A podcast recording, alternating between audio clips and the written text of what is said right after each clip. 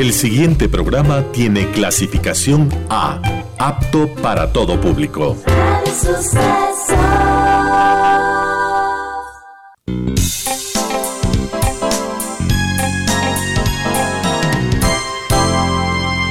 Advertencia. Este programa puede crear dependencia. Dependencia de la buena música, del comentario oportuno, del momento poético, de las voces que siempre tienen algo que decir. Aquí se unen la música y la palabra, con cierto sentido.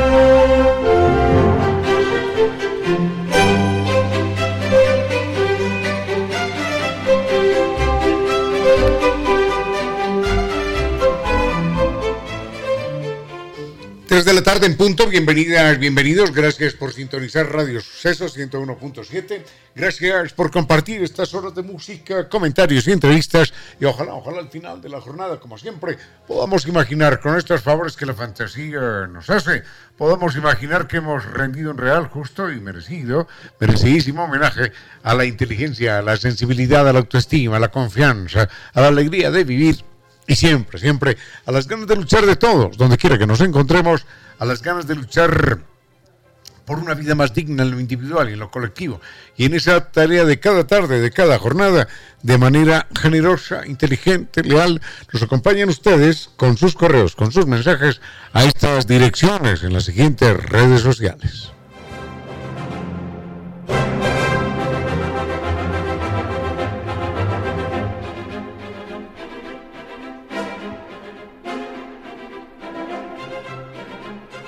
Nos acompaña en el live que nos ha dicho que, fin, se acabó el problema de la humedad por capilaridad ascendente, un problema que nunca antes en la historia de la humanidad, sin exagerar, nunca antes tuvo solución.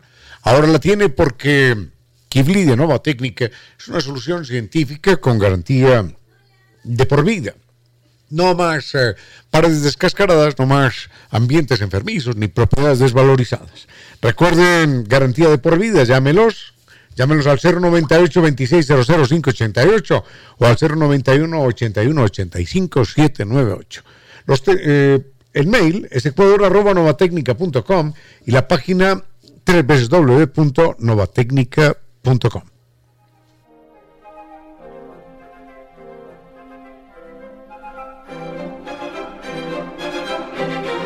Y tenga presente que si por alguna razón usted está soportando, sufriendo el estado loading, ese que no le deja bajar datos, navegar, ver la película en internet. Entonces, bueno, cuando está enfrentado a un internet tortuguesco, recuerde que la solución es el internet de campeón de los Speed Test Awards, es NetLife. Llame al 39 20 000.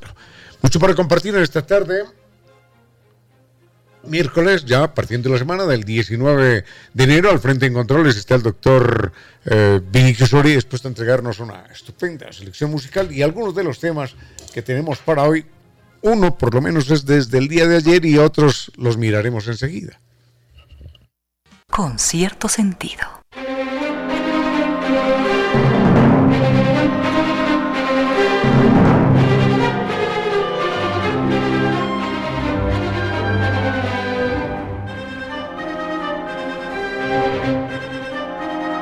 Ayer había quedado pendiente un tema acerca de los estoicos. Los estoicos eh, fueron estos filósofos griegos que en el año 300 antes de nuestra era, este es un error que yo tenía porque yo pensé que eran mucho más recientes del año 2000, bueno, de hace 2000 años, sucede que son de 2300, nos dijo un apreciado oyente, eh, predicaban una actitud... de valga la redundancia, estoica ante la vida, de estoicismo, una actitud de, dureza, de tranquilidad, de serenidad, cualquiera, cualquiera fuera la circunstancia que tuviéramos que enfrentar. Esos eran, esos eran los estoicos.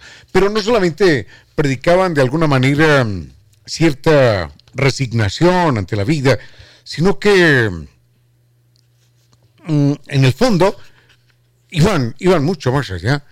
Recordemos que ellos eh, eran, para aquella época, una época eh, de guerras, de invasiones, de imperios, de preponderancia de un pueblo sobre otro. Para aquella época ellos eran, eran internacionalistas. Decían, no tenemos, no tenemos por qué, por qué aceptar la esclavitud de nadie ni nosotros ser esclavos de nadie, nadie y nadie puede ser esclavo nuestro. Ese es un problema de dignidad, decían los estoicos. Eran entonces, en verdad, internacionalistas porque decían no pueden existir fronteras entre los pueblos. Ante todo la fraternidad, ante todo la solidaridad. Este pensamiento de hace 2300 años realmente es un pensamiento verdaderamente extraordinario, porque es un enfoque que que hoy seguimos sin, sin respetar en lo más mínimo. Ellos insistían en eso, la hermandad entre, todos los seres humanos, independientemente de cualquier circunstancia intrascendente, ¿no? Si alguien nació allá, yo nací aquí, simplemente podemos ser hermanos y fraternos. Entre estos personajes eh, destacaron algunos filósofos. Tres por lo menos se mencionan, Epicteto, Marco Aurelio que llegó a, la ser gobernante. Y mm, el tercero, ah bueno, Zenón es el que inicia esto. Y el tercero es Séneca, un personaje con el que ya señalé yo en algún momento, tengo alguna discrepancia, pero que realmente muestra una estatura verdaderamente extraordinaria en el momento de morir. Habíamos quedado en hablar un poquitito de, de este personaje, de Séneca, ayer y no tuvimos el tiempo suficiente. Entonces, en un momento lo vamos a invitar. Con cierto sentido.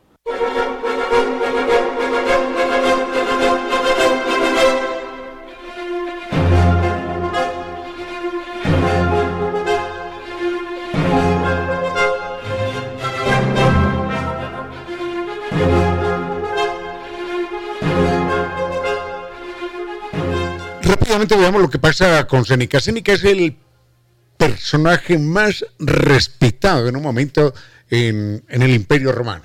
Respetado por intelectual, respetado por honesto, respetado por ser el asesor de, de los grandes hombres en el gobierno, aunque él reconoce que en más de un momento comete un error por estar al lado del poder. Lo cierto es que Seneca había escapado había escapado no. Digamos que empecemos diciendo las cosas bien. Séneca había sido, esto es único en la historia, había sido condenado tres veces a muerte. Y había sido condenado a muerte por, por cada uno de los emperadores. Porque en esa época simplemente el emperador en Roma movía un dedo y la persona estaba condenada a muerte. La primera vez la primera vez que, lo condenan a muerte, lo condenan a muerte porque entra en, desgracia con, el emperador de turno. Creo que es... No, o sea, no sé, prefiero, prefiero no equivocarme. Puedo dar un nombre cualquiera, pero no voy a dar un nombre cualquiera porque a lo mejor me equivoco. Entonces entra en desgracia con un emperador y el emperador le dice, mátenlo, ya, aplíquenle la pena de muerte. Aplicarle la pena de muerte era capturar a la persona y decirle, bueno, te vamos a matar por orden del emperador. ¿Qué prefieres? ¿Te matamos o, o, te suicidas? Entonces las personas decían, no, yo me muero peleando y en ese momento lo mataban porque eran un grupo de 30, 40, 50 pretorianos armados de, de dagas, de espadas. O la persona decía, no, yo me suicido de esta manera o de la otra. Entonces, en la primera ocasión, después de que el emperador, ojalá no recuerde el nombre, eh, decide condenar a muerte a Sénica, mm, dicen, vamos a, a matarla, ¿no? Y en el momento en el que sale la guardia pretoriana a matarla, uno de los asesores del emperador le dice, oye, oye, ¿para qué vas a matar a Sénica, hombre? ¿Para qué lo vas a matar? Es un tipo con mucho prestigio te vas a, jorobar la vida, te vas a ganar enemigos. Es un hombre al que igual la gente quiere y respeta mucho. No lo mates, no lo mates porque el tipo, Séneca, sufre de tuberculosis. Y no solo de tuberculosis, sino de asma. Así que déjalo, es cuestión de 10 días, de una semana, y el tipo se muere solo. ¿Para qué te vas a cargar con un muerto? Nada, hombre, que se muera solo. Entonces, ese emperador, ojalá recuerde el nombre enseguida, ese emperador le, le, perdona la vida. Le perdona la vida con la ilusión de que Séneca va a morir a la semana, pero sucede que Séneca no se muere. Finalmente, ese emperador muere, mm, creo que es Nerón, pero no estoy seguro, muere antes de que Séneca muera. Entonces, de esa manera, Séneca salva su vida. Primera condena a muerte, primera salvada milagrosa, porque el emperador supone que se va a morir antes, y Séneca no se muere antes, sino que se muere el emperador. Ese día les cuento de la segunda condena y finalmente cómo llega a su fin. Con cierto sentido.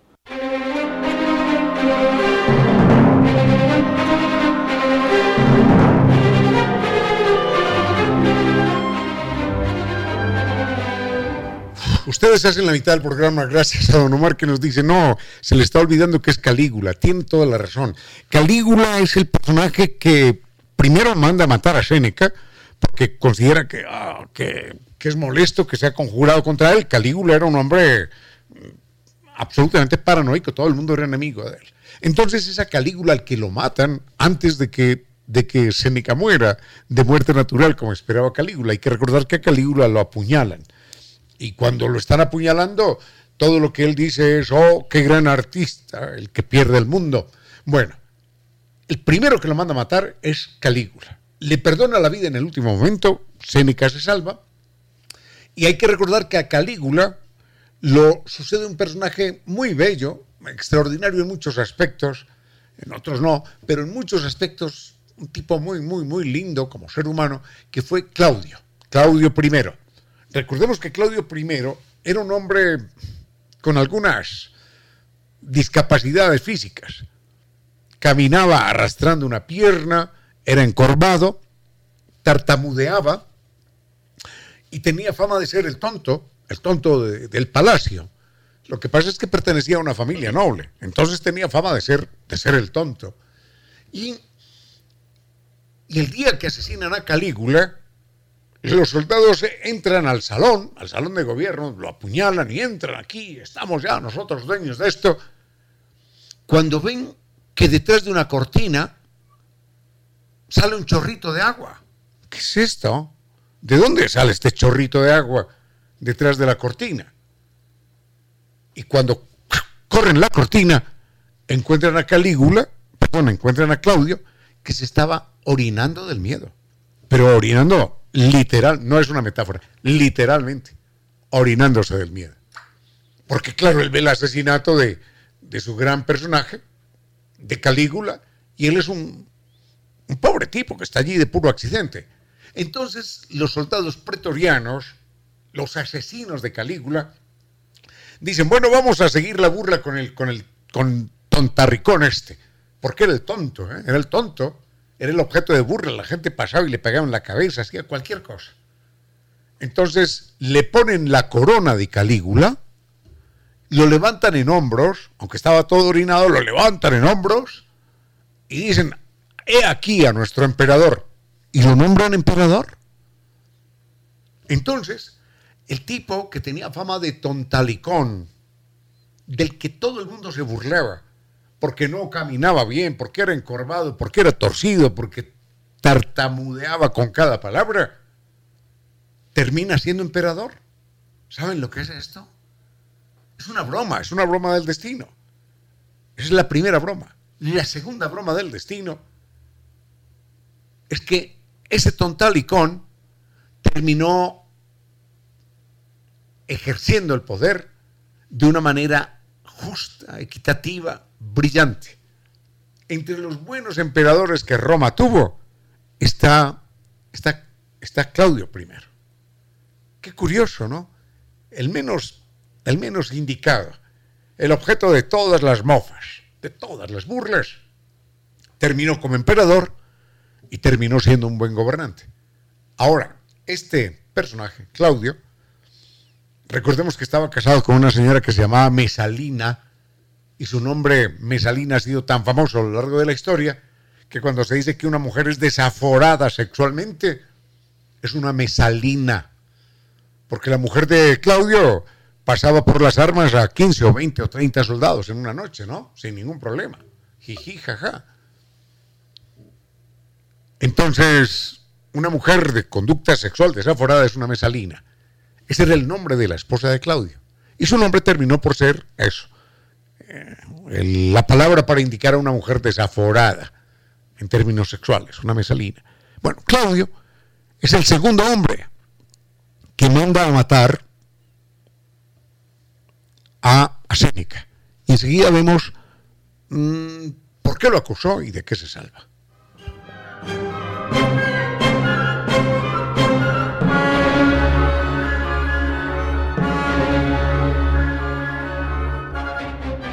Humedad por capilaridad ascendente, nunca más. Ese es un problema del pasado. Si es que uno aplica una solución técnica, científica, la solución que brinda Kivli de Nova Técnica. Recuerden, no paredes descascaradas, no ejército de albañiles, no pintura, no cemento, no gastos, nada de esas cosas. Porque el problema se acabó. No más ambientes enfermizos ni propiedades desvalorizadas.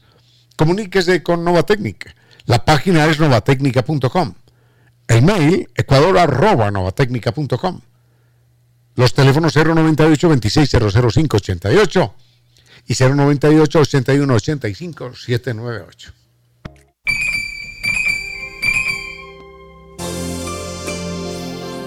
Entre mis manos tengo un sol de maíz hecho llanto. En pocas palabras, la poesía dijo, Entre mis manos tengo un sol de maíz hecho llanto.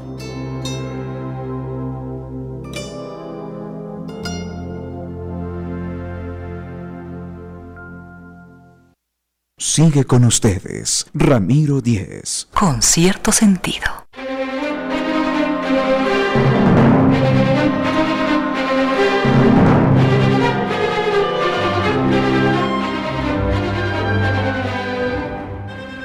Decíamos que la segunda vez, la segunda vez que mm, Séneca es condenado a muerte, es condenado a muerte por, por este personaje, por Claudio, el famoso emperador. Una serie famosa de la BBC de Londres que narraba la vida de este personaje, una obra de Robert Graves, gran escritor británico. En todo caso, mm, en el momento en el que eh, lo van a, condenar a muerte, también se presenta algún inconveniente prodigioso. Eh, es perdonado en el último momento y hay que recordar que Claudio lo había condenado a muerte por una acusación que le había hecho su esposa Mesalina.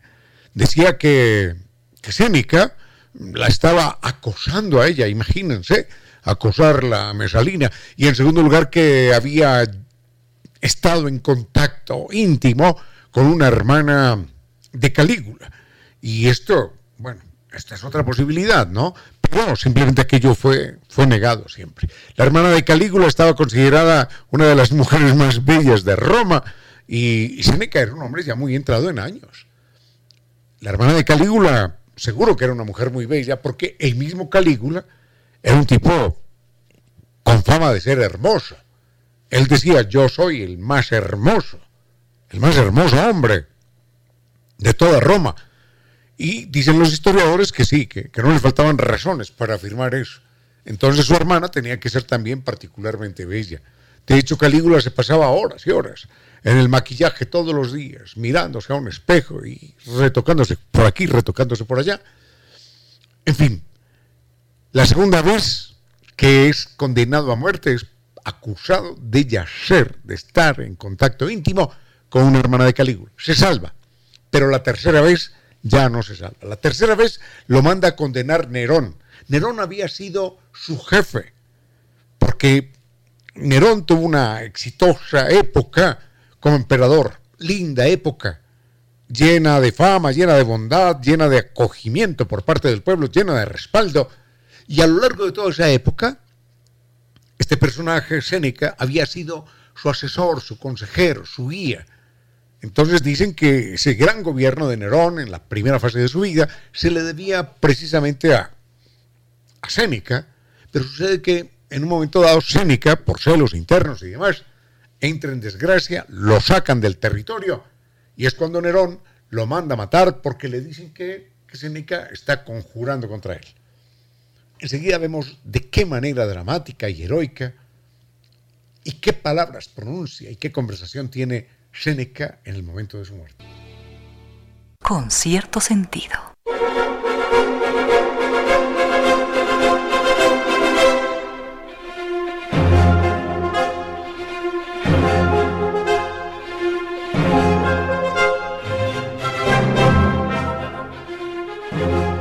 este capítulo de la muerte de Séneca de la manera más rápida posible, señalando que había escapado a dos penas de muerte, una de Calígula y otra mm, de Claudio, y en la tercera ocasión es Nerón el que lo manda matar, y de esa ya no se salva.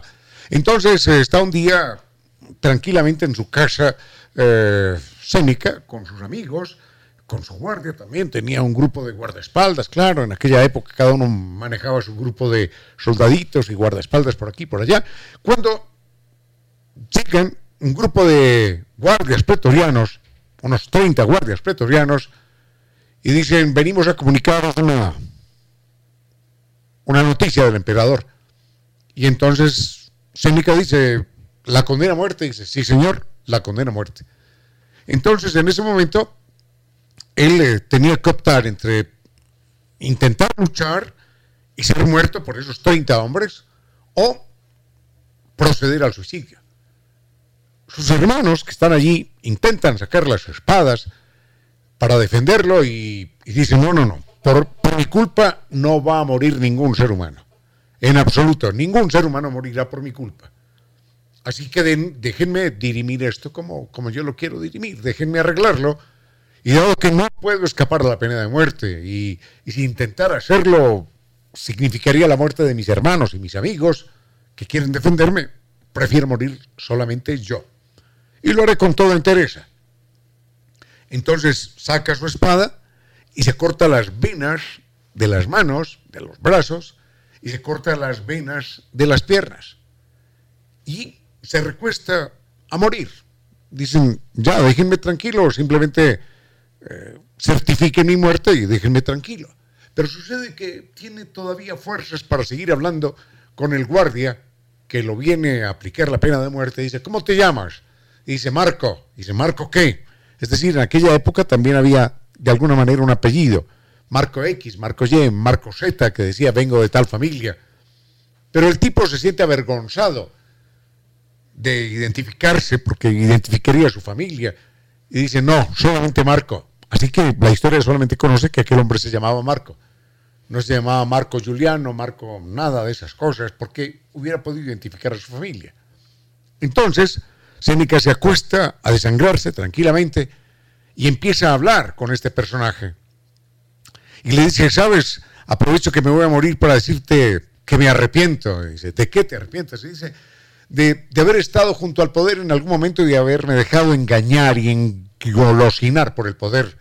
Sabes que fui el hombre más poderoso de Roma después del emperador Nerón.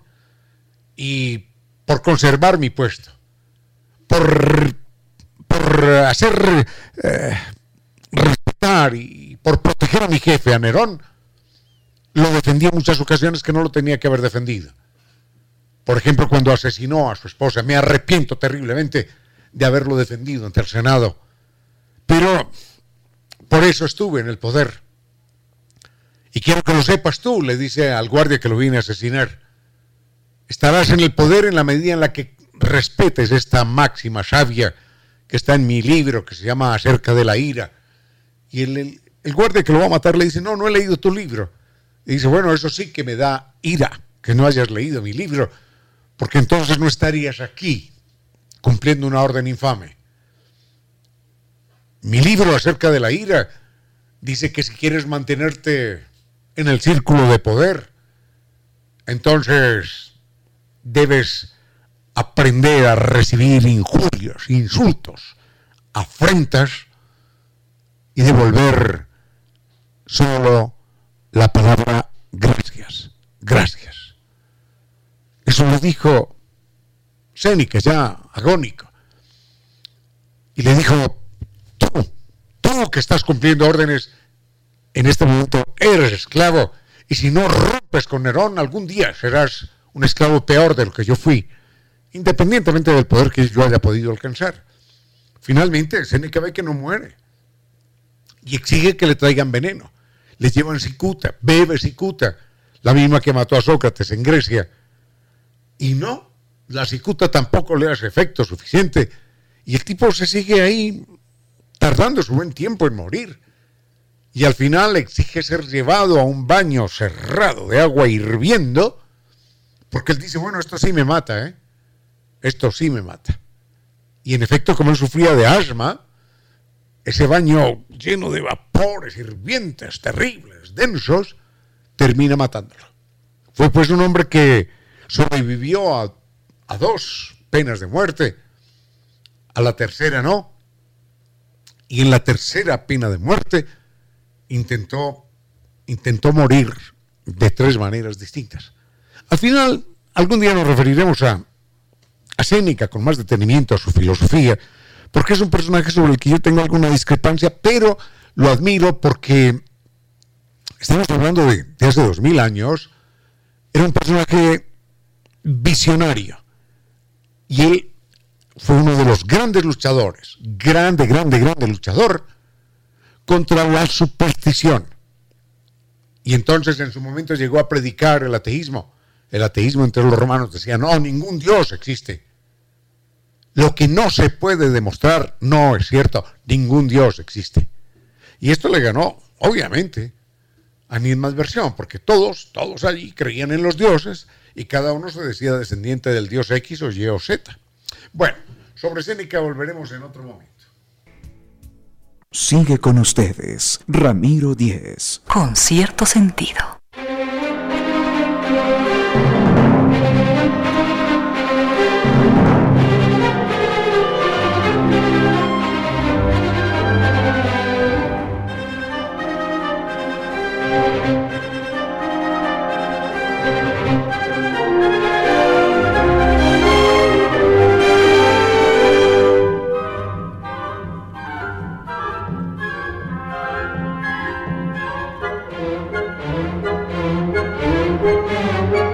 Gracias, eh, don Rogelio, por su correo electrónico. Don Rogelio Ángel. Muchas gracias, don Rogelio, por su correo electrónico. Nos dice que a propósito de unos comentarios que hicimos en días anteriores, ah, y esto se, esto se combina perfectamente con los que señalábamos en este momento acerca de Séneca, cuando Séneca decía que, mm, que no había que creer en dioses, que era un pensamiento verdaderamente atrevido hace dos mil años, en la Roma de aquel entonces, y, y decía que, que lo que no se podía mostrar simplemente no, no podía ser considerado como cierto. Este es un pensamiento realmente de avanzada, de hace dos mil años, y, es de Séneca. Entonces, don Rogelio nos dice que estuvo leyendo acerca, acerca de la epilepsia, porque en estos días comentábamos acerca de esta enfermedad complicada, ah, asustadora en muchos casos, que que le puede dar a, cualquier persona y que corresponde simplemente a un desequilibrio de carácter eléctrico en algunas partes del cerebro. Entonces, mm, mm, leyendo, leyendo, nos pasa otra vez los mismos datos de los eh, personajes famosos que han sufrido epilepsia. Nos dice Napoleón, no sabía yo que Napoleón. Nos dice Napoleón, Newton también, no sabía yo de Newton. El Papa, el Papa Pío IX, sí, el Papa Pío IX también sufría epilepsia, pero nos dice, mire lo que es la vida. Hipócrates, este es un dato que nos pasa, Hipócrates, Hipócrates es del año 400, 500 antes de nuestra era, Hipócrates había A ver, ¿dónde está esto? Ah, Hipócrates había descrito a la epilepsia como una enfermedad natural. El demonio, ni el demonio ni ningún dios tenía nada que ver en las convulsiones que sufría el enfermo. Esto es en el siglo V antes de nuestra era, sí señor. Dice, pero en la Edad Media se presenta un retroceso en el conocimiento y un personaje que se llamó Juan de Gaddesden, no lo conozco, Juan de Gaddesden, médico famoso, ¿saben cómo, cómo curaba él la epilepsia? La curaba leyendo el Evangelio ante el epiléptico y colocando sobre su pecho pelo de perro blanco. Entonces, este médico mm, mantenía como emergencia, así como hoy para tomar la presión o cualquier cosa de esas, por si acaso alguien sufría de epilepsia, mantenía en una bolsita pelos de perro blanco y los evangelios para leer los evangelios delante del epiléptico, pero eso sí, había que colocarle pelo de perro blanco. Eso es lo que nos cuenta don Rogelio. Muchísimas gracias por el dato. Y de paso nos pregunta, ah, ¿por qué las asimetrías entre Europa y Sudamérica? Bueno, enseguida vemos eso. Con cierto sentido.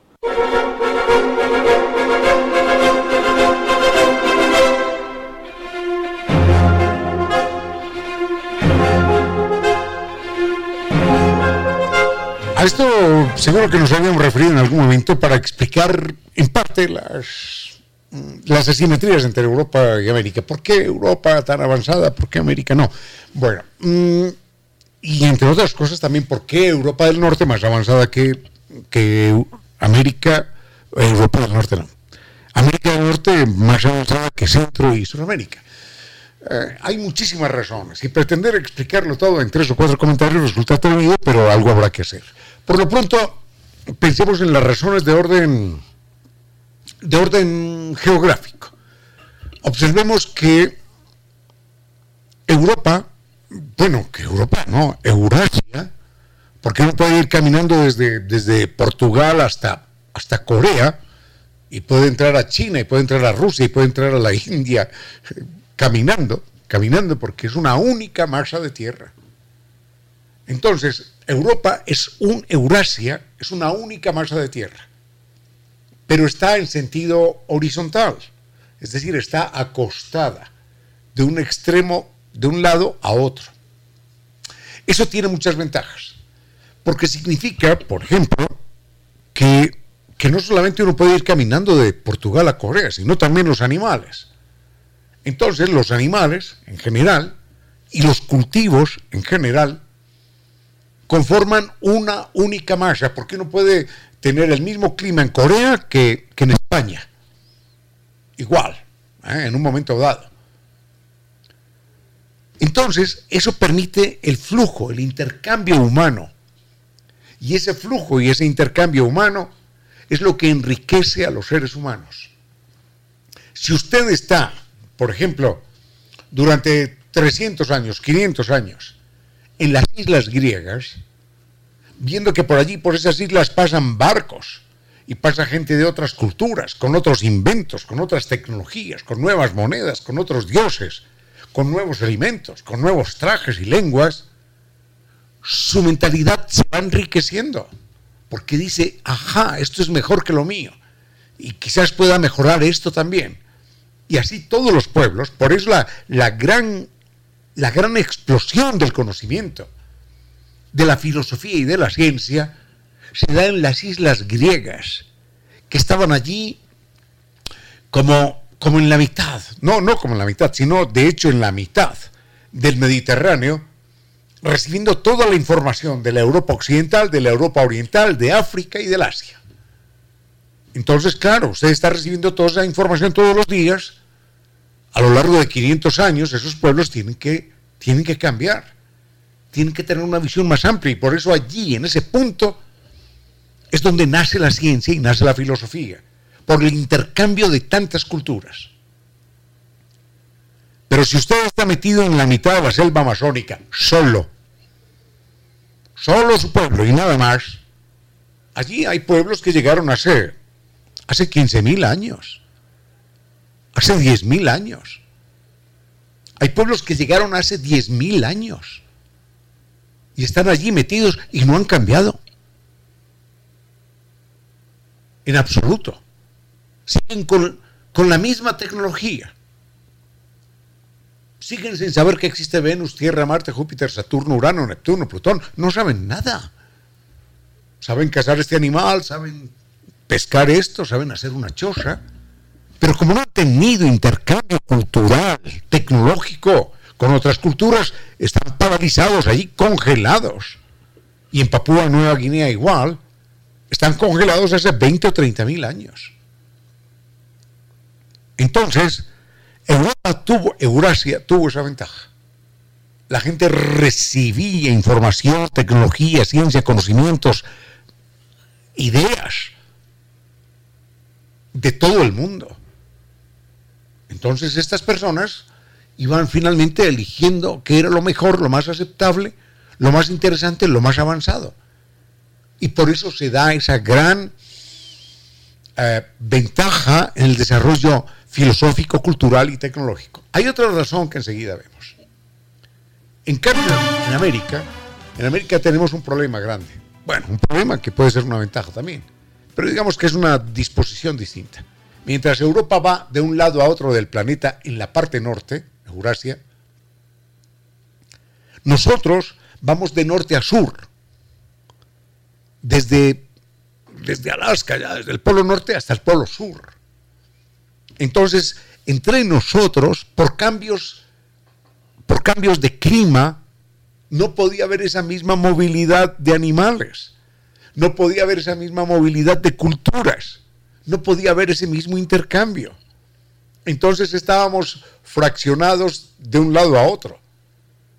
El idioma quichua, por ejemplo, es un idioma que deriva del arawak, del aruaco, que es una lengua que se habla en el Caribe y que se habla en esa cabecita que comparten Colombia y Venezuela allí en la cabeza de, Sudamérica. Pero en algún momento hubo unos, unos hombres que se aventuraron y a los miles de años llegaron aquí, a nuestro Ecuador. Y ahí siguieron y otros insistieron y siguieron un poquitito al sur. Pero eso tomó miles de años. En Europa no. En Europa no. Y por eso no era lo mismo la fauna norteamericana que la fauna de Sudamérica. No era la misma. Era radicalmente distinta. Porque cuando allí están en invierno, nosotros estamos en verano y al revés. Entonces esa fragmentación geográfica y climática generó también la fragmentación de nuestros pueblos. Y nuestras culturas se hicieron solitarias, aisladas y relativamente más atrasadas. Los únicos que descollaron en términos astronómicos fueron los mayas. Pero los mayas desaparecieron. A la llegada de los españoles ya habían desaparecido los mayas como imperios, ya no existían, ya no existían. En fin, enseguida me refiero a las ventajas que tuvo Europa mm, en términos de la acumulación de esa riqueza y de la explotación de los animales. Por ejemplo, eso explica que nosotros no hubiéramos tenido la rueda. A veces dicen, ah, es que somos tan atrasados que no teníamos la rueda. No la teníamos, no la teníamos como medio de transporte porque no era posible. Porque no teníamos caballos que alaran la rueda. No teníamos caballos. Bueno, enseguida no me refiero a eso.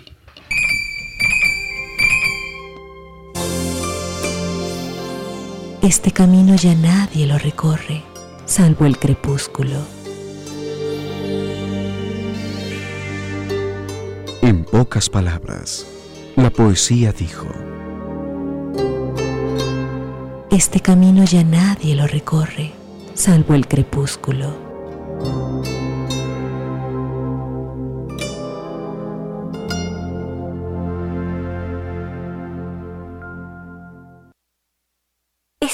Es un tiempo con cierto sentido, para que de todos broten las luces que todos precisamos.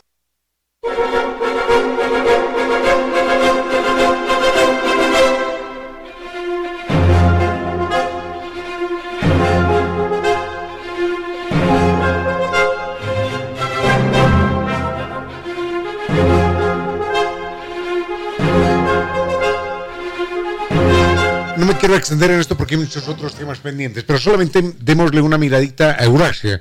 Eh, esa configuración distinta de Eurasia que va de un lado a otro del planeta, prácticamente compartiendo las mismas latitudes desde Corea hasta Portugal o España, es distinta a la que tenemos en América, porque una cosa es eh, Paraguay, y otra cosa es Bolivia y otra cosa es Alaska, en el mismo continente. Nosotros vamos de polo norte a polo sur, ellos van simplemente de oriente a occidente. Entonces, por eso, ellos tuvieron más mamíferos y más aves domesticables. Esa ventaja de los mamíferos y de las aves domesticables se manifiesta, por ejemplo, eh, ellos tenían caballos.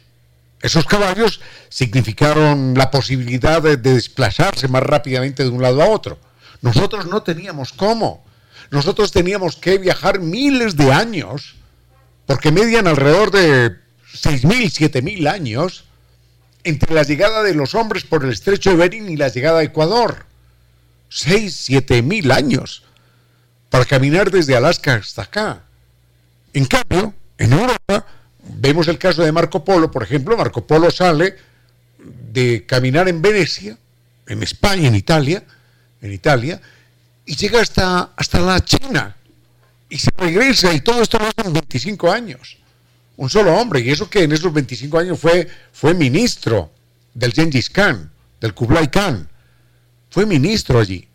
Imagínense, entonces en 25 años el tipo recorre desde Italia hasta China, y no por carretera, ¿no? Caminando y a caballo y en camello quizás. En cambio nosotros nos tomábamos 6, 7 mil años para llegar desde Alaska hasta Ecuador. Las condiciones son distintas. No podíamos compartir animales. Ellos tenían el caballo, por ejemplo. Entonces el caballo les ayudó a desplazarse, a viajar, a conocer más, a hacer guerras. Con las guerras acumularon riquezas, conocieron otros pueblos a la fuerza. Con las guerras desarrollaron otras herramientas bélicas que ayudaron también a desarrollar la tecnología. La metalurgia, la pólvora de los chinos, cuando los chinos inventan la pólvora en el lejano oriente, a los pocos años está la pólvora en el Medio Oriente y después en Europa. Nosotros nada. Si alguien inventaba algo, imaginemos en la época de Colón, si alguien inventaba algo por allá en Norteamérica, mm, en Chile ni nos enterábamos. Imposible. Tenían que pasar seis o siete mil años para que nos enteráramos en Chile. Entonces no es lo mismo estar intercambiando riquezas, alimentos, conocimientos, tecnología, culturas, a estar intercambiando nada. De hecho, esa fue una de las grandes ventajas que colaboraron a los europeos en la conquista de América. Recordemos que el dato es impresionante. Dos de cada tres nativos americanos murieron con la llegada de los españoles.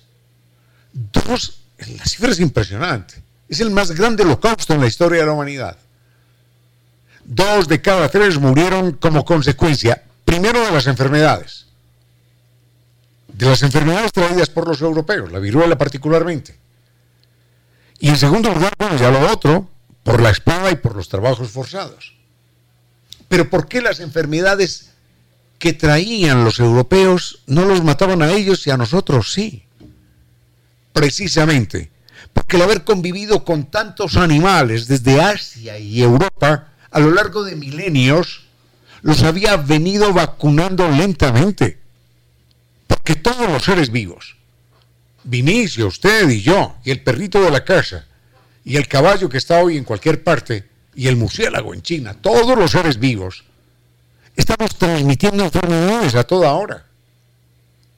Pero el organismo se va fortaleciendo, se va defendiendo y con los cientos de años y los miles de años, ellos llegaron a vacunarse contra todas esas enfermedades de la manera natural. Pero eran portadores de aquellos agentes patógenos. Y al ser portador, nosotros no teníamos defensa. Entonces, al ser portadores de esos agentes patógenos, llegaron a América y nos sacudieron a todos. Un tercio de muchas poblaciones indígenas, un tercio y hasta la mitad, murió solamente en contacto con los españoles, no por espada, no, en contacto, por hablar con ellos, toma, pum, paf, y al otro día muertos. De hecho, eso era lo que hacían los españoles para conquistar un pueblo. Regalaban sus mantas, regalaban sus cosas y volvían a la semana y a la semana estaban todos muertos y fuera. Encontraban el oro y se acabó la historia. Así mataban, dejando regalos en los pueblos, y eran regalos envenenados, porque eran ponchos de colores y cosas de esas, y la gente los cogía y ahí estaba el virus, el agente patógeno. Los españoles no sabían cómo, pero eso los mataba. Todo como consecuencia de que nosotros no estábamos vacunados por estar del norte al sur. Teníamos escasez de animales que nos vacunaran naturalmente. Ellos no, ellos tenían la ventaja de una gran fauna que iba desde Europa hasta el Asia, desde España y Portugal hasta Corea, pasando por China, pasando por Rusia, por, todo el Medio Oriente, por todas partes. Bueno, Creo que hasta ahí nada más. Volvemos con música y volvemos. Con cierto sentido.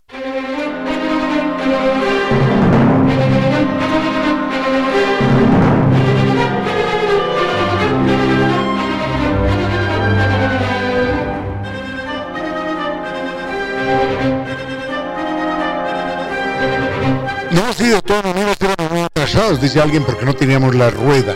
Sí teníamos la rueda teníamos la rueda, pero no como medio de transporte, porque la rueda aparece, para que nos demos cuenta de que sí la teníamos, la rueda aparece en juguetes, en juguetes de, de tribus indígenas, juguetes, juguetes para los niños, les hacían juguetes con ruedas, juguetes que rodaban, es decir, sí teníamos el concepto de rueda, que no es un concepto así como el de la física cuántica, no, no, es algo elemental. Uno, cuando ve rodar una piedra o cuando ve rodar un tronco, se le ocurre la idea de que esa forma se desplaza más fácil. Y por eso hacían juguetes con ruedas. Ahora, ¿por qué no los utilizamos nosotros como las carretas europeas? Por la sencilla razón de que no teníamos animales de tiro. Teníamos la llama y teníamos la alpaca. Y sucede que, que donde teníamos la llama y teníamos la alpaca, son montañas, montañas como el Machu Picchu, como el Cotopaxi, cosas así por el estilo. Entonces no teníamos la posibilidad de, de desplazarnos con ruedas, no había cómo, porque vivíamos en las montañas. En los valles no vivíamos, vivíamos fundamentalmente en las montañas. Entonces allí la rueda era simplemente impensable, impracticable. No tenía ningún sentido. Seguro que alguien dijo, ah, qué bonita la rueda, ¿no? Sí, sí, interesante cómo, cómo rueda la piedra, cómo rueda el tronco. Pero, y la tenían en sus ornatos y, en sus dibujos y todas las cosas. Pero, pero era impracticable, era imposible en nuestro medio. Y hablando de culturas, de culturas ecuatorianas, por ejemplo, nos tiene que doler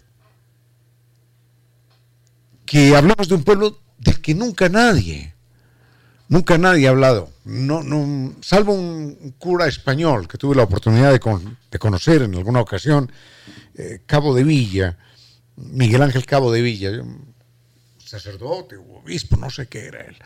En todo caso, este, este español había trabajado muchos años en la Amazonía y él es el primero y es el único que nos reporta acerca de una cultura ecuatoriana ya desaparecida, la cultura de los tetetes. ¿Has escuchado los tetetes? No, claro que no. Hemos escuchado los suar, los echuar, los, los en fin, pero los tetetes no. Y es una pena porque los tetetes eran un pueblo nuestro, amazónico, que desapareció antes de que los pudiéramos descubrir. De los tetetes quedan apenas rastros, rastros de sus artesanías, de sus cosas, de sus armas. Apenas de ellos queda eso, pero no sabemos nada. Ojalá, esto es importantísimo, ojalá hubiera una política nacional de defensa de estas culturas que aún quedan. Son pueblos originarios, verdaderamente valiosos, porque porque representan toda una historia de la humanidad. Desaparecer una cultura de estas es como entrar al Museo del Vaticano y ¡pum! Bombardearlo y que no quede nada. ¿Saben lo que sucedería en el mundo si, si desaparece el Museo del Louvre, el Vaticano, el National Gallery en Londres, el Prado en, Madrid? Bueno, tragedia. Es lo que pasa lo que pasa cuando desaparece una lengua, cuando, desaparece una cultura, cuando desaparece un pueblo.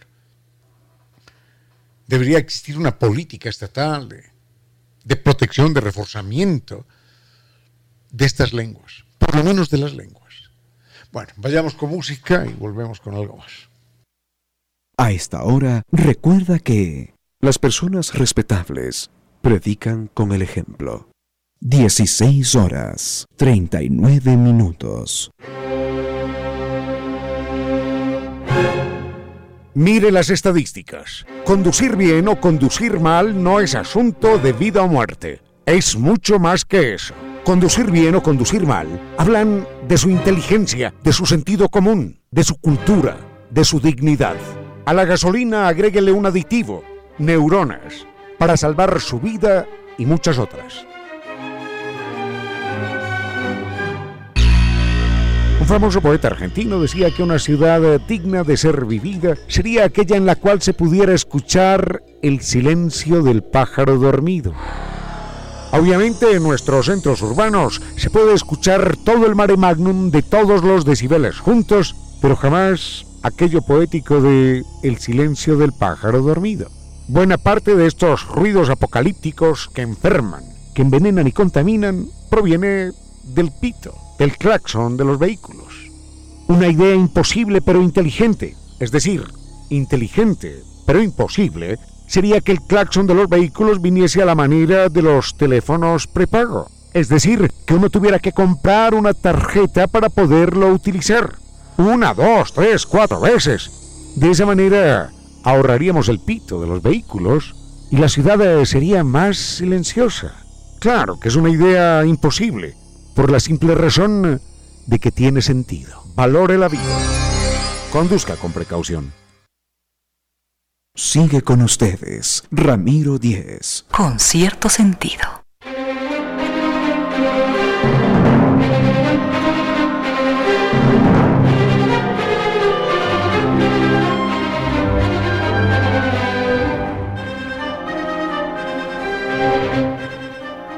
Doña Fernanda nos pregunta, no señora, sí existió. Doña, Doña Fernanda nos pregunta si Marco Polo, el personaje del que yo hablé ahora, es de ficción o es una novela. No, no, es, un personaje, eh, es de ficción o es, real, una figura histórica. No, Marco Polo es una figura histórica, es un personaje real, mm, no recuerdo en qué año, pero puede ser el año 1200 aproximadamente, en el cual él emprende un viaje hacia el oriente. Hay que recordar que el padre y el, tío de Marco Polo eh, ya habían hecho algunos viajes desde, mm, desde Italia, hacia el Medio Oriente. Y allí hacían el contacto, compraban seda, recordemos que la seda venía desde China, y traían y comerciaban la seda y otras especies allí en Italia. Entonces, en un momento dado, dicen, hombre, pues, nos dicen que más allá, más allá al oriente, existen otros pueblos. ¿Qué tal si nos, si nos eh, animamos? Entonces, Marco Polo, el tío, perdón, Marco Polo, el tío y el padre de él, deciden por ahí en el año de 1200 emprender ese viaje. Y viajan porque les dicen que hay un pueblo que se llama Rusia, o que los llaman Rusia, y otros que los llaman China. Entonces ellos llevan algunas joyas para intercambiar riquezas. Y cuando llegan a Afganistán, los invitan a conocer al que llamaban el Gran Kublai. Ese Gran Kublai era el dueño de un universo entero que dominaba todo el Asia en términos reales. Hay que recordar que estos personajes, Kublai Khan y el Genghis Khan, habían sido los invasores de China, eran pueblos bárbaros, pueblos mongoles que habían invadido a China. ¿Y cómo habían invadido a China? De la manera más curiosa. Uno dice, pero ¿cómo invadir a China con esa muralla, con la muralla china?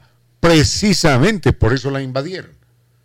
Porque quien conozca la muralla china se da cuenta que uno puede caminar 1200 kilómetros por la muralla china, puede ir en, bicicleta por la muralla china, por encima, ¿no? Entonces, los chinos lo que hicieron fue finalmente construir una autopista, para la época, una carretera, de 1200 kilómetros para que entraran los, los invasores. Entonces todo lo que tenían que hacer era trepar el muro y ya trepados el muro estaban en una carretera. Y por eso recorrieron China, terminaron invadiendo China, terminaron conquistando China. Entonces Genghis Khan y Kublai Khan, Kublai era el, el descendiente del Genghis Khan, son invasores mongoles que terminan derrocando, tumbando las dinastías chinas y se apoderan de China gracias a la muralla China. Bueno, en todo caso, ese gran Khan ahí hay una confusión histórica con, con Cristóbal Colón años más tarde, pero después les cuento, es el personaje que cuando se encuentra con Marco Polo y le dice, bueno, y cuénteme de su vida y toda la historia. Entonces Marco Polo le cuenta que en Europa hay un señor poderoso que es el Papa. Y cuénteme del Papa, ¿y quién es el Papa? Entonces, hombre, el Papa, el Papa es el representante de Dios en la tierra. ¿De quién? ¿De quién? Sí, sí, de Dios. Y dice, oh, ¿cómo? Cuénteme quién es Dios. Entonces le, le cuenta, le cuenta quién es Dios. Y el Kublai se siente muy entusiasmado. Y entonces le dice, mm, mi, pueblo, mis hombres, no, no creen en dioses, no, no, no, no, es que, es que nunca se lo han imaginado esto. Pero me parece interesante esa idea, ¿no? La idea de Dios. Entonces le pide que por favor traiga predicadores y curas y monjes, en fin, desde Roma para que les predique a sus hombres la existencia de Dios. Pero sucede que ellos llegan y el viaje se les hace muy largo y ya en las fronteras con Asia, en Pakistán, simplemente se devuelven y dicen, no, no, de aquí, de aquí, simplemente no seguimos. Y el camino lo sigue finalmente y después de devuelven el tío y el padre de, de, Marco Polo, que era un jovencito, era un adolescente casi, tenía 18 años, y el padre y el tío también se devuelven. Entonces sigue su camino solo Marco Polo. Y Marco Polo llega a ser allá en el imperio del, Gran Kublai, del Gran Khan Kublai, llega a ser primer ministro. Bueno, primer ministro no, ministro, ministro consejero. Aprendió el chino y estuvo allí durante 25 años. Y enseguida le cuento cómo termina todo, porque esta historia la narramos hace algunos días en una de las efemérides. Con cierto sentido.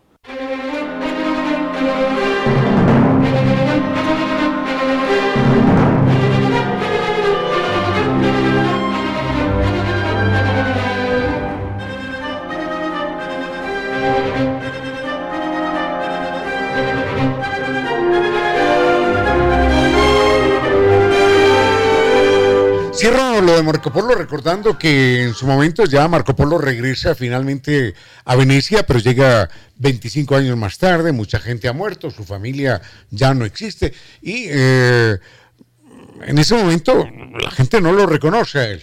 Dice, ¿quién es usted? ¿Cuál Marco Polo? ¿De dónde viene?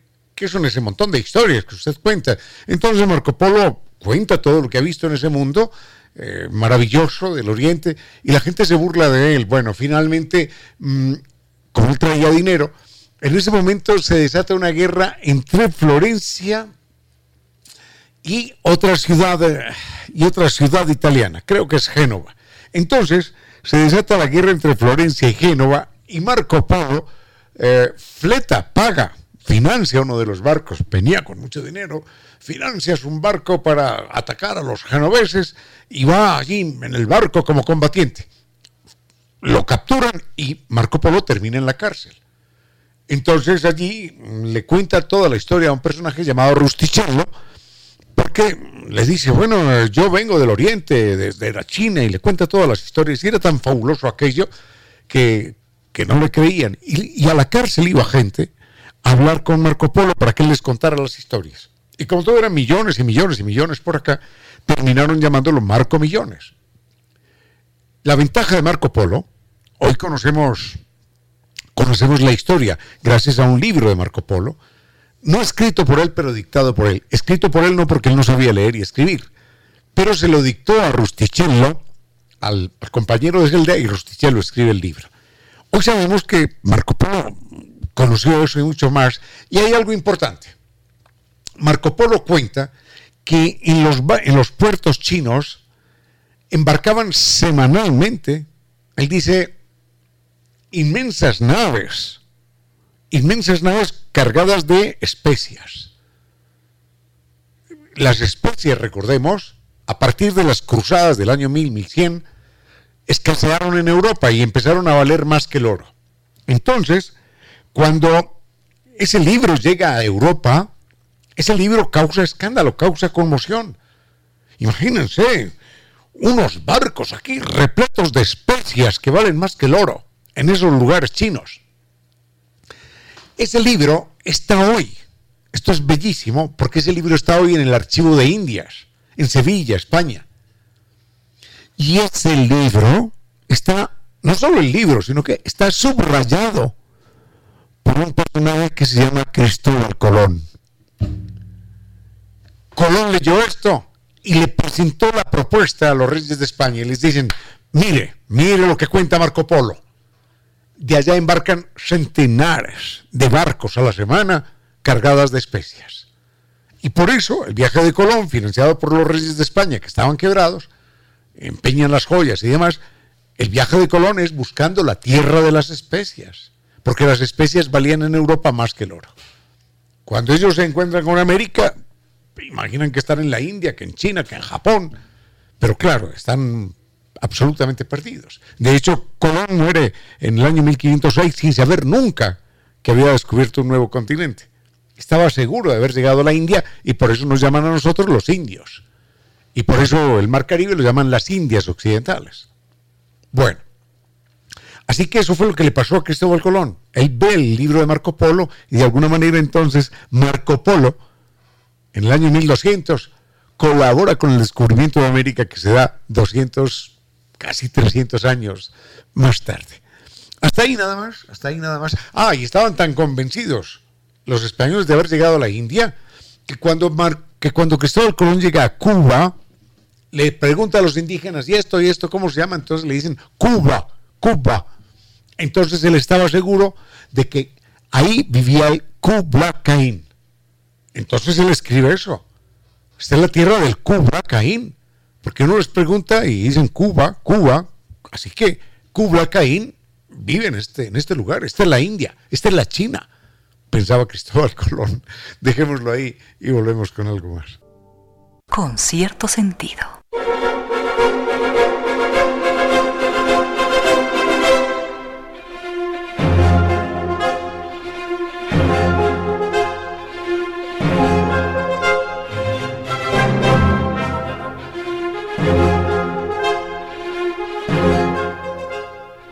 Corrido el tiempo de una manera feroz y don, veamos esto. Don Santiago. Don Santiago está acá. Don Santiago Camargo. Don Santiago Camargo nos dice que hace días tiene toda la razón, señor, que debe narrar una historia de Pushkin. Pushkin es eh, el gran poeta amado de ese pueblo ruso que tanta historia tiene en la literatura. Y mm, conté que Pushkin era un hombre que, que todavía, todavía, qué increíble, hace llorar a los rusos. Narraba que en alguna ocasión un chofer de taxi me dijo, mire, mire, ese que está allí es Pushkin en esa estatua. Y, paró a un ladito y me, recitó, un chofer de taxi, me recita un poema de Pushkin y se pone a llorar.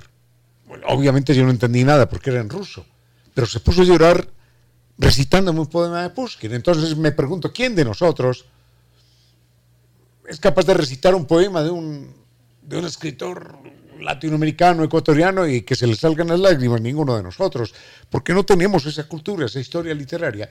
Entonces dije, bueno, mañana les tengo que contar, esto fue hace muchos días, mañana les tengo que contar la historia de Pushkin, que es verdaderamente dolorosa, y, y nunca lo hice.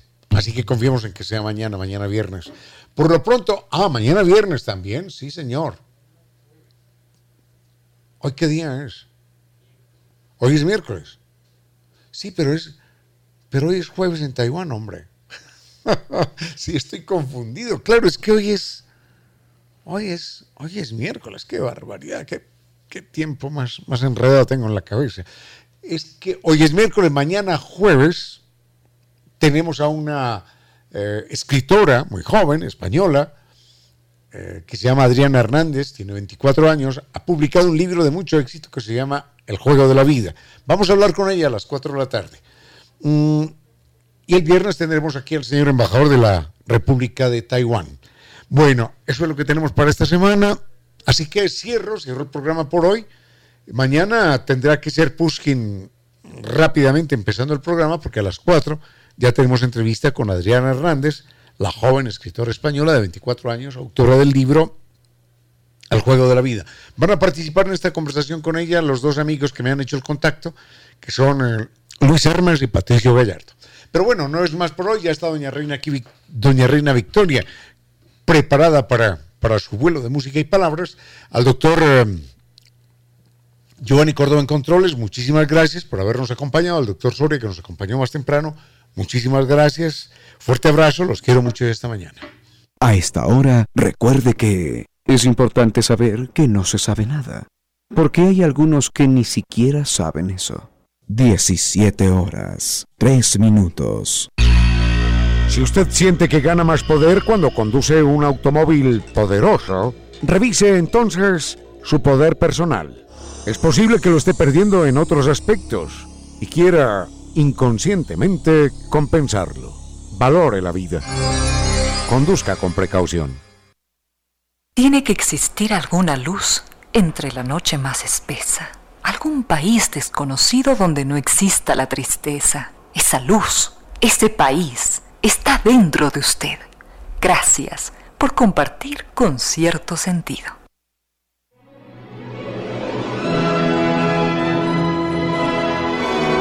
Y ahora bienvenidos todos a un vuelo de música y palabra. Bienvenidos a este espacio con cierto sentido, con Reina Victoria Díaz, para que disfruten de un vuelo de música y palabra.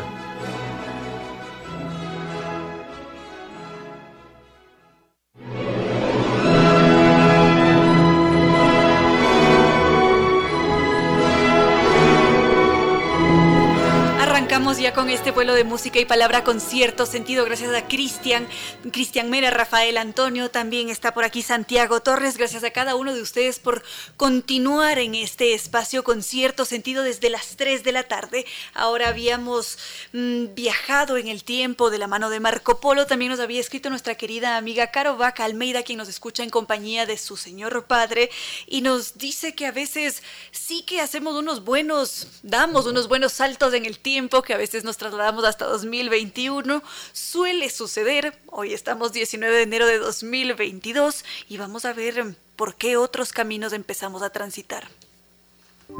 Gracias a Carlos Alomoto, quien también se encuentra en sintonía, Alejandro Segarra, Carlos también, muchas gracias. Veo que son tocayos.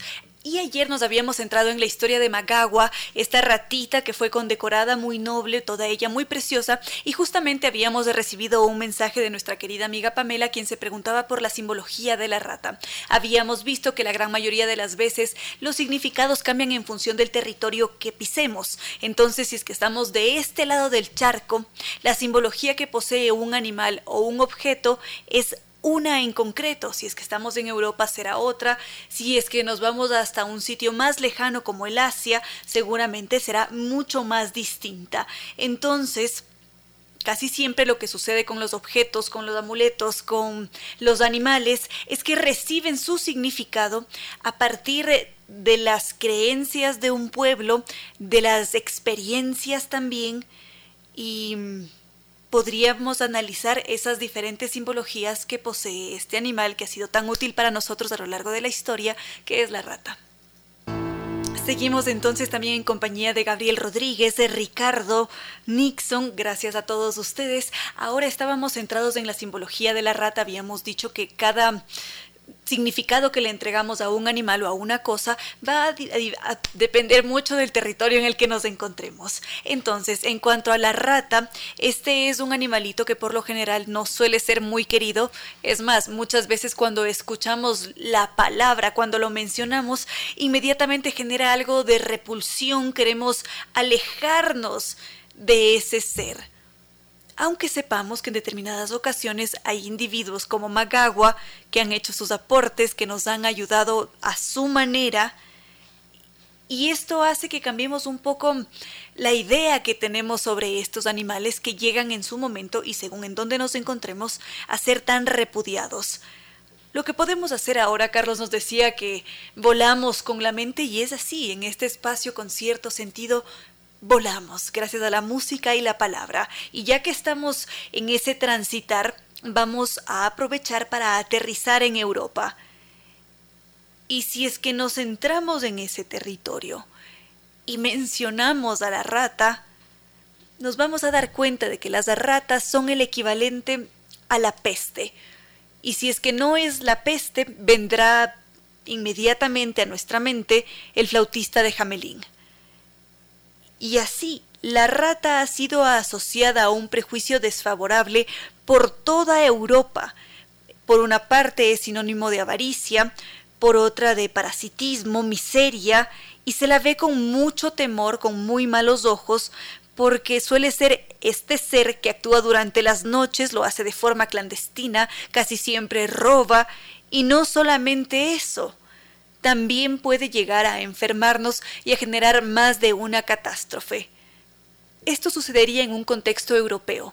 Ahora, ¿qué sucede si es que en este momento decidimos volar de nuevo y nos trasladamos hacia el Asia? Enseguida viajamos. Con cierto sentido.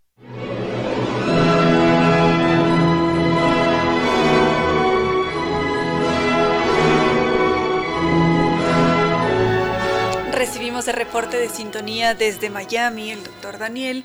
Muchísimas gracias.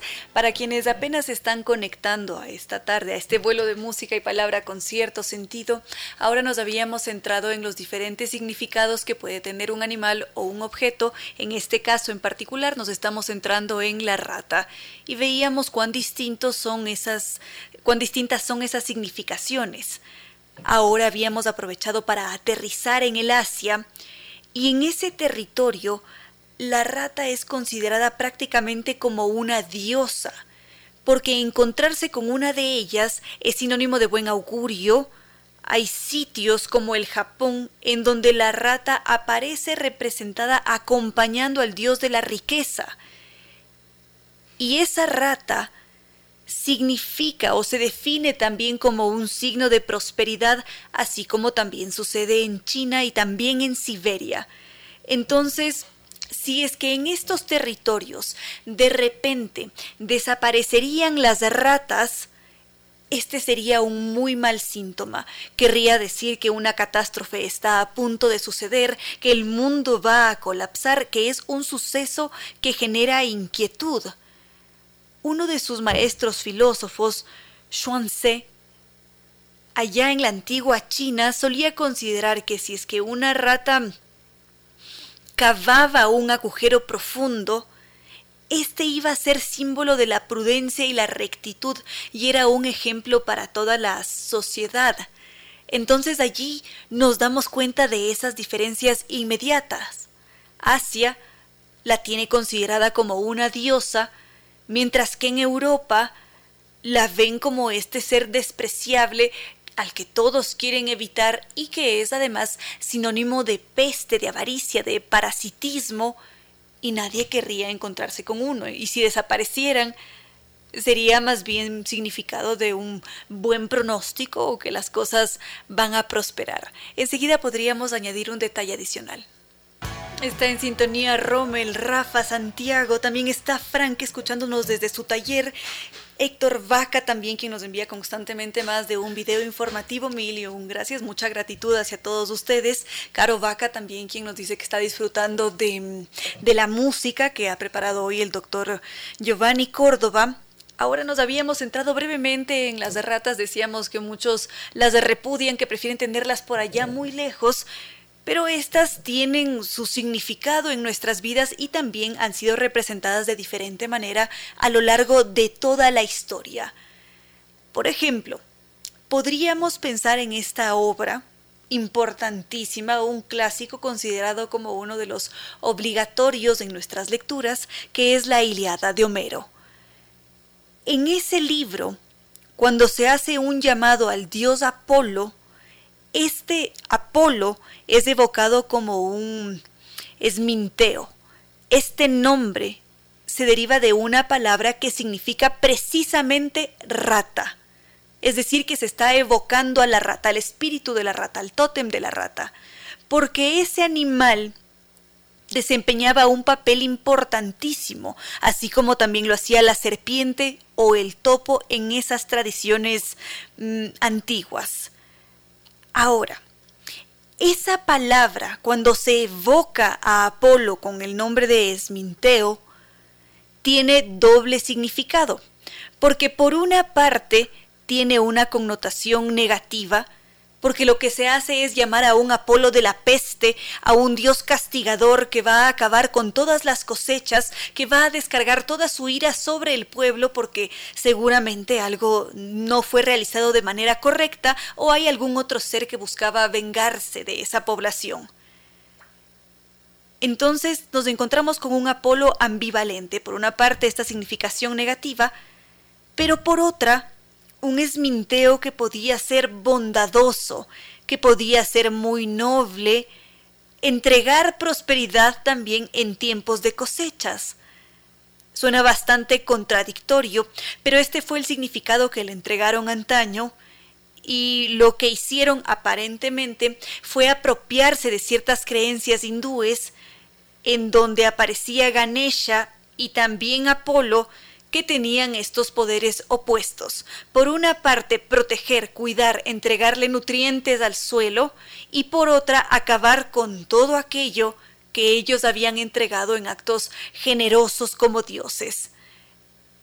Y mm, así nos damos cuenta como a lo largo y ancho de todo el globo terráqueo hay diferentes formas de representar, de idealizar, de percibir lo que nos rodea. Acabábamos de escuchar nuevamente, al igual que ayer, la voz de la Concha Buica, esta mujer con una larga trayectoria, con estos aires flamencos africanos que tiene una muy buena producción musical. A propósito, estaba revisando sus mensajes, queridos amigos, y por acá veo que desde Santander, Colombia, está conectado John Bueno, quien también está trabajando allá en su taller. Qué alegría poder acompañarlos en sus diferentes actividades. Es un verdadero gusto hacerlo cada tarde. Y también recibíamos un mensaje, permítanme ver por acá donde está, de Sofía, y también Carlos nos había hecho una sugerencia, enseguida comparto la sugerencia de Carlos, primero vamos con la de Sofía, que nos decía si es que es posible recomendar un largometraje. Tengo la sensación de que alguien también había preguntado por recomendaciones de libros.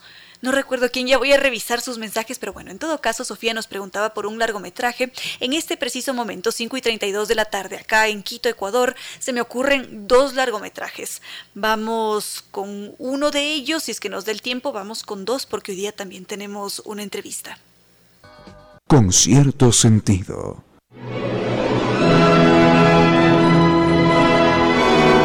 Pablo Galarza nos escribe y nos pregunta si es que es posible hablar sobre el experimento Universo 25. Creo que vamos a tener que dejarlo para mañana. Hacemos brevemente la recomendación para enseguida ir con nuestra entrevistada de hoy. Y... Ah, ya, les había dicho que se me ocurrían dos largometrajes. Veamos por cuál empezamos. Veamos. La película que podríamos recomendar en este preciso instante es El Faro este es un largometraje que se estrenó en 2019 y destaca por varios elementos. En primer lugar está la actuación de sus protagonistas, son dos. Es extraordinario cómo ellos logran manejar los planos, las expresiones, transmitir a través de uno que otro gesto. Eso por una parte.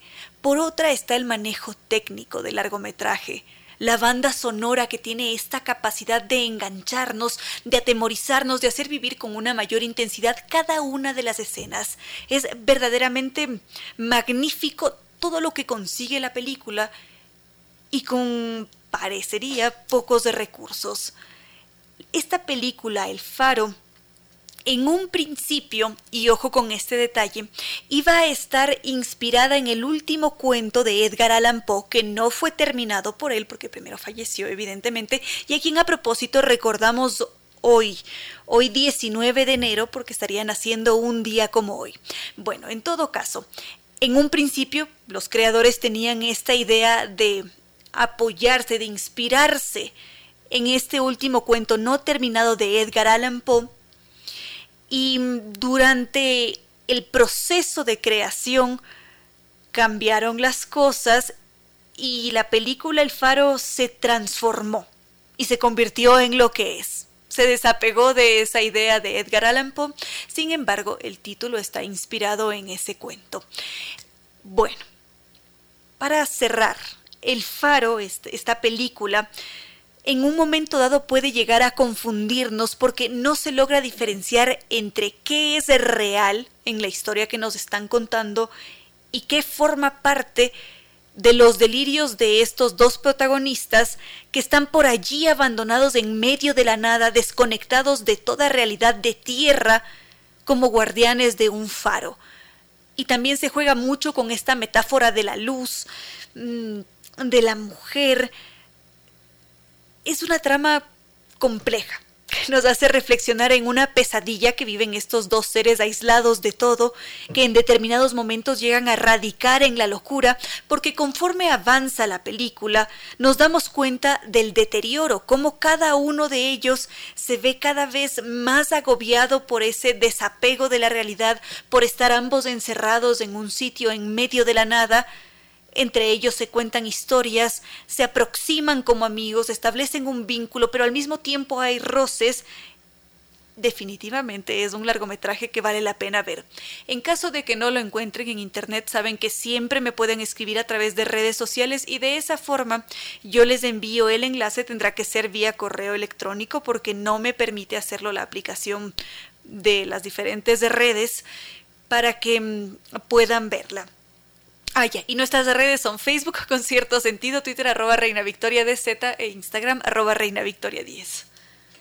A esta hora, recuerde que no es el que más ha vivido, sino el que más ha observado y pensado, el que posee mayor experiencia del mundo.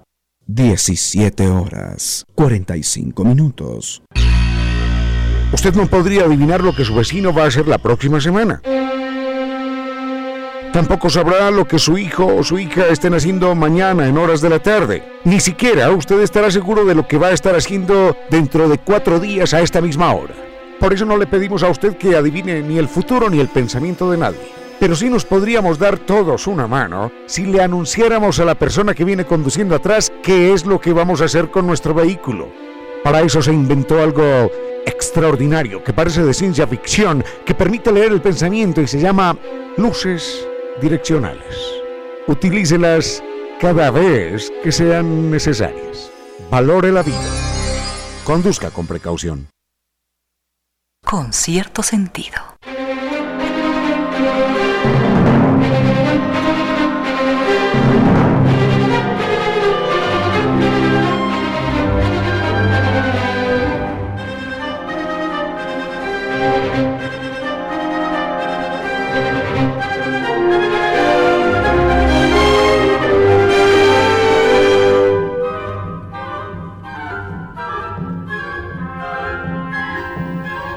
Que todavía tenemos algunas propuestas de temas para tratar que se van a quedar en pausa, las vamos a desarrollar mañana y a lo largo de toda la semana que tenemos largo para compartir este vuelo de música y palabra con cierto sentido. Y ahora nos vamos a centrar en los otros animales que son nuestros hermanos, en esos seres que hacen que nuestros días sean mucho más felices, nos entregan mucho amor, cariño y lamentablemente muchas veces nos encontramos por la calle o en parques o en carretera con varios animalitos que han sido abandonados y también, y qué doloroso decirlo, maltratados.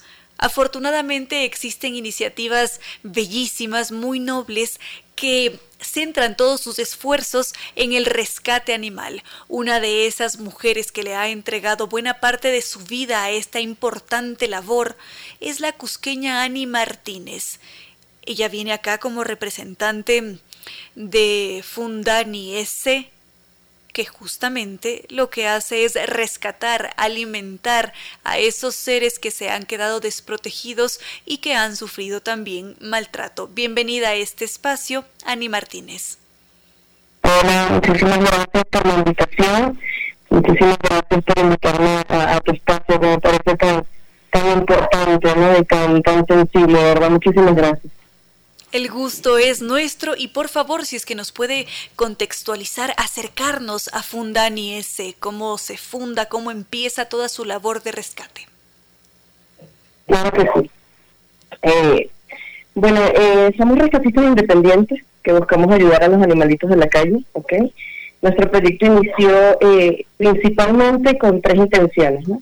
La primera, educar a la población, concientizar a la mayor cantidad de personas posibles acerca del bienestar de los animales y cómo la cantidad de animalitos en la calle, pues, representa un problema de salud pública para todos. En segundo lugar, eh, tenemos un proyecto que se llama de tres pasos, ¿ok? Que es atrapar, esterilizar y retornar. Y así evitamos que se sigan reproduciendo los animalitos en la calle.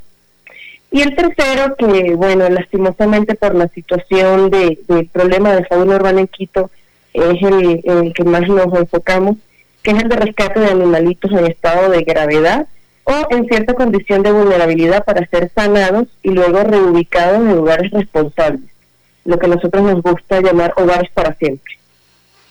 Muy bien, y en, estos, en estas diferentes aristas, cuántos son los actores que apoyan, porque se necesitan muchas manos para conseguir, para alcanzar estos objetivos.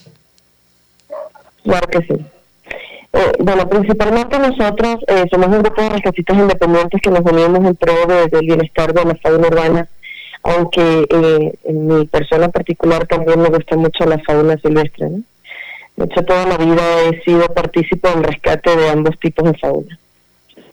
En Fundano principalmente dependemos de donaciones de particulares, de personas que ofrecen hogares de paso o como decimos hogares temporales. Y bueno, principalmente todo proviene de nuestro bolsillo, por lo que siempre creamos diferentes actividades para recaudar fondos. Realizamos rifas, vendemos productos para mascota y vendemos algunos productos que también recibimos como donaciones. Nosotros no contamos con refugio, entonces, eh, como contamos con nuestros propios hogares, y a veces se nos hace difícil también con tantos rescatados este, darnos abastos nosotros solos, lo que más pedimos son hogares temporales. Y en caso de que nosotros tuviéramos esa posibilidad de acoger a un perrito durante una semana o dos, ¿qué es lo que tendríamos que hacer? O si tal vez queremos apadrinar a un perrito o apoyar con su esterilización. Eh, sería genial, ¿no? Este, tenemos eh, página web, todavía está en desarrollo, pero igualito ya pueden ingresar y conseguir nuestros datos, se llama fundami.es. Tenemos Facebook, igualmente fundami.es. En Instagram también estamos como fundami.es.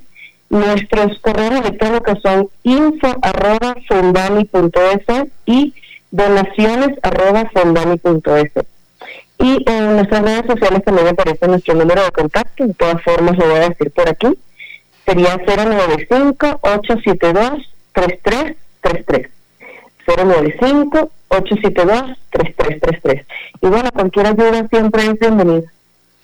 Muy bien, con esto ya tenemos claro cómo hacemos para contactarnos con Fundani S y quizás nos podría contar algo más sobre su historia, cuánto tiempo llevan desarrollando esta labor de rescate.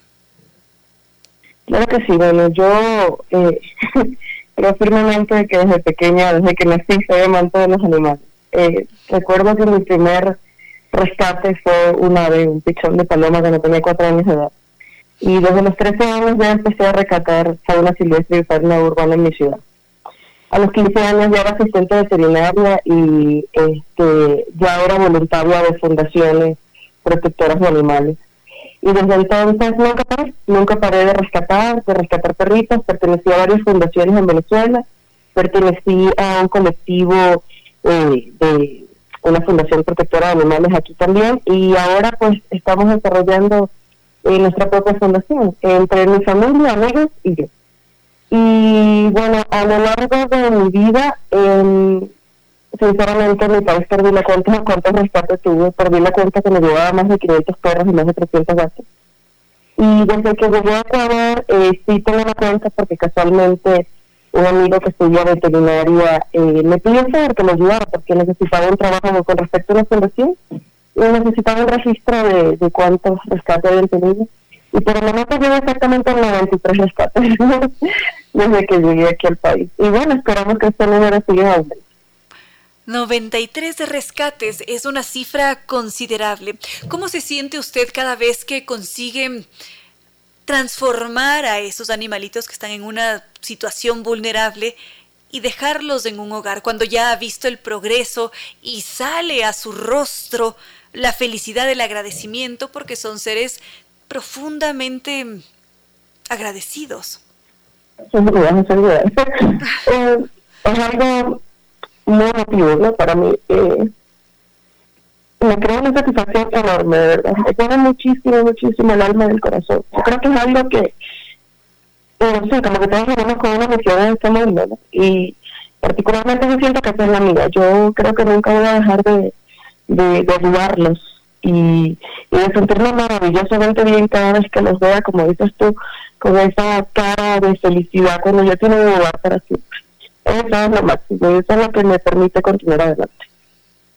En buena hora que esto suceda. Cuando usted está desarrollando la labor de rescate, ¿cómo, cómo lo hace? Quizás transita por el parque y se encuentra con un ser y lo lleva hacia, hacia su hogar o alguien la notifica.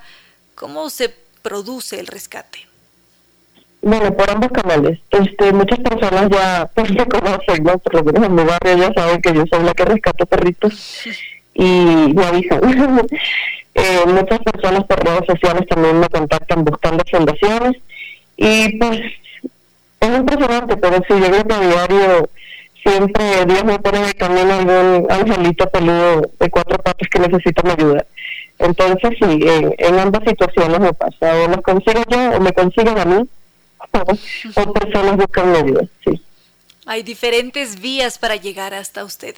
Y en el caso del nombre Fundani, ¿cómo se les ocurre? ¿Tiene alguna simbología?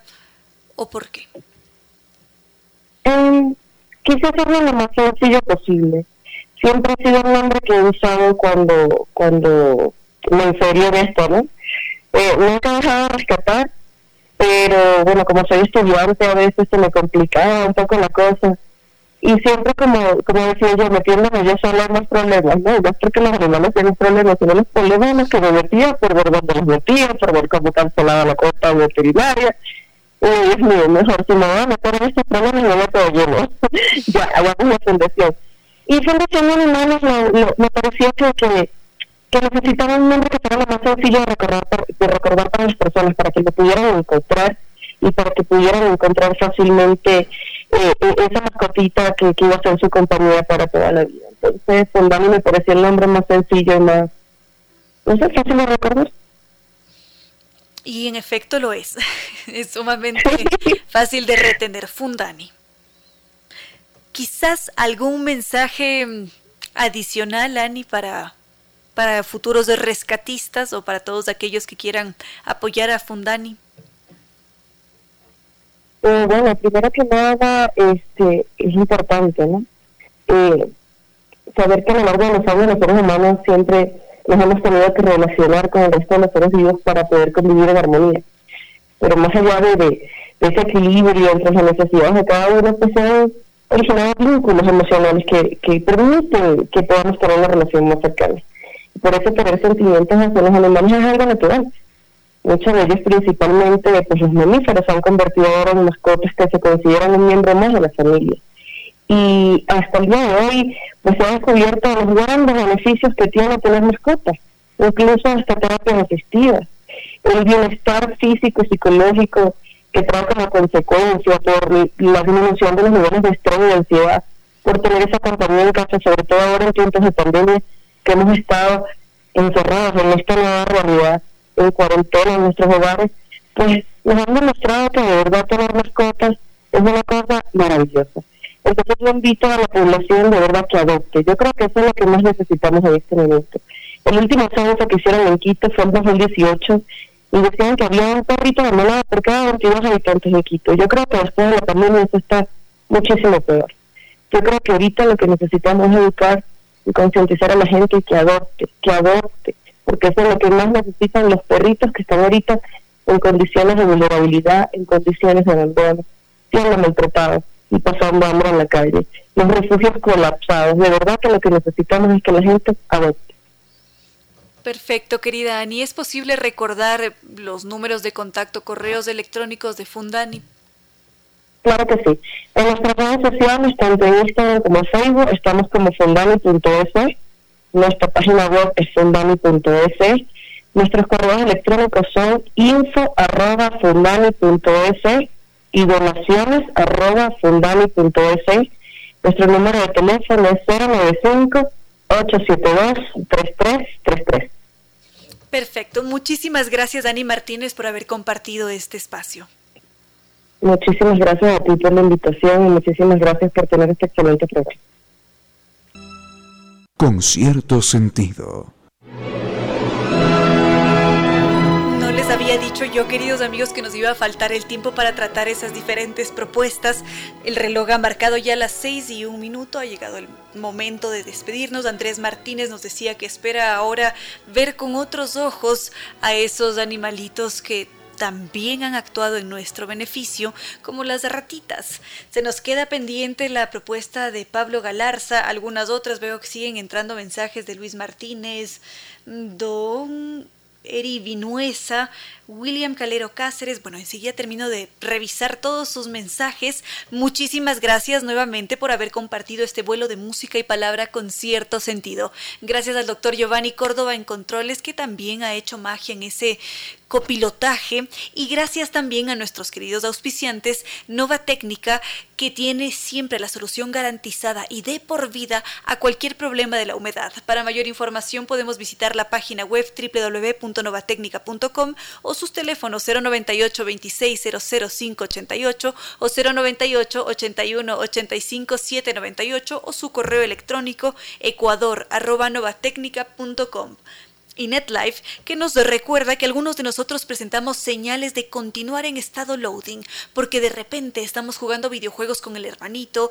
o no podemos mm, terminar de ver la película porque los loadings han invadido las pantallas. Esto quiere decir que ha llegado el momento de descubrir el Internet seguro de ultra alta velocidad porque gracias a él muchos salieron de ese estado loading. NetLife es ese Internet tricampeón de los Speed Test Awards. Mayor información en su sitio web www.netlife.es o comunicándonos a los teléfonos 392 40.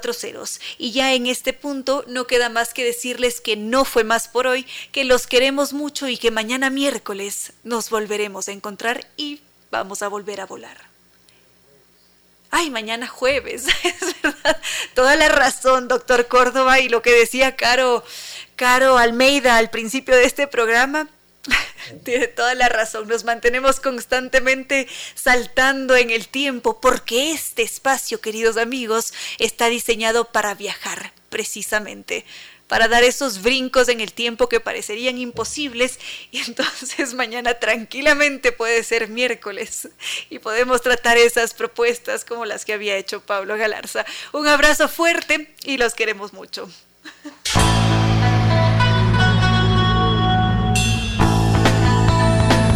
Si como dicen es cierto que en la vida no hay casualidades, piense, ¿por qué escuchó usted este programa? Escuchó aquello que necesitaba o tuvo la sospecha de esa luz dentro de su propio ser. Una gota de agua, un corazón que late, una semilla en su memoria, un remanso en medio de sus prisas, una voz que aliente su esperanza, una pluma para sus alas. Algo de eso hemos querido ser. Aquí, en concierto sentido con Ramiro Díez. Y Reina Victoria Díez.